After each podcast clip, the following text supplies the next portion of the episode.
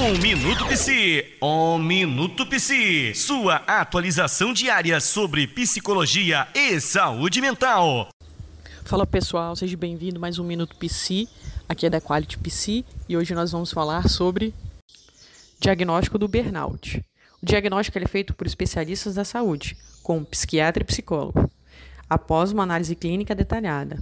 Muita gente é, não busca ajuda médica por medo do que os outros vão pensar, ou dificuldade de identificar os sintomas, ou dificuldade de buscar ajuda. Uma rede de apoio, como amigos, familiares, colegas de trabalho e até mesmo seu chefe imediato, podem facilitar na identificação desse momento certo de buscar ajuda.